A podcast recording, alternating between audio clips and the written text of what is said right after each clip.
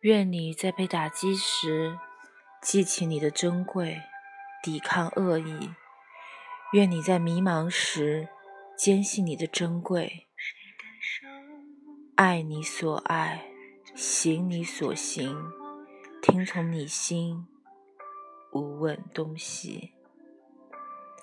那一刻，我从思索生命意义的羞耻感中释放出来。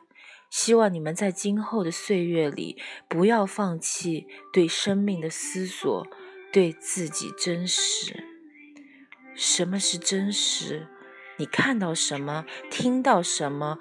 做什么？和谁在一起？有一种从心灵深处溢出来的，不懊悔也不羞耻的平和与喜悦。看到的和听到的，经常会令你们沮丧。世俗是这样的强大，强大到生不出改变他们的念头来。可是，如果有机会提前了解到你们的人生，知道青春也不过是这些日子，不知你们是否还会在意那些世俗希望你们在意的事情。比如占有多少才更荣耀拥有什么才能被爱？世界很美好世道很艰难。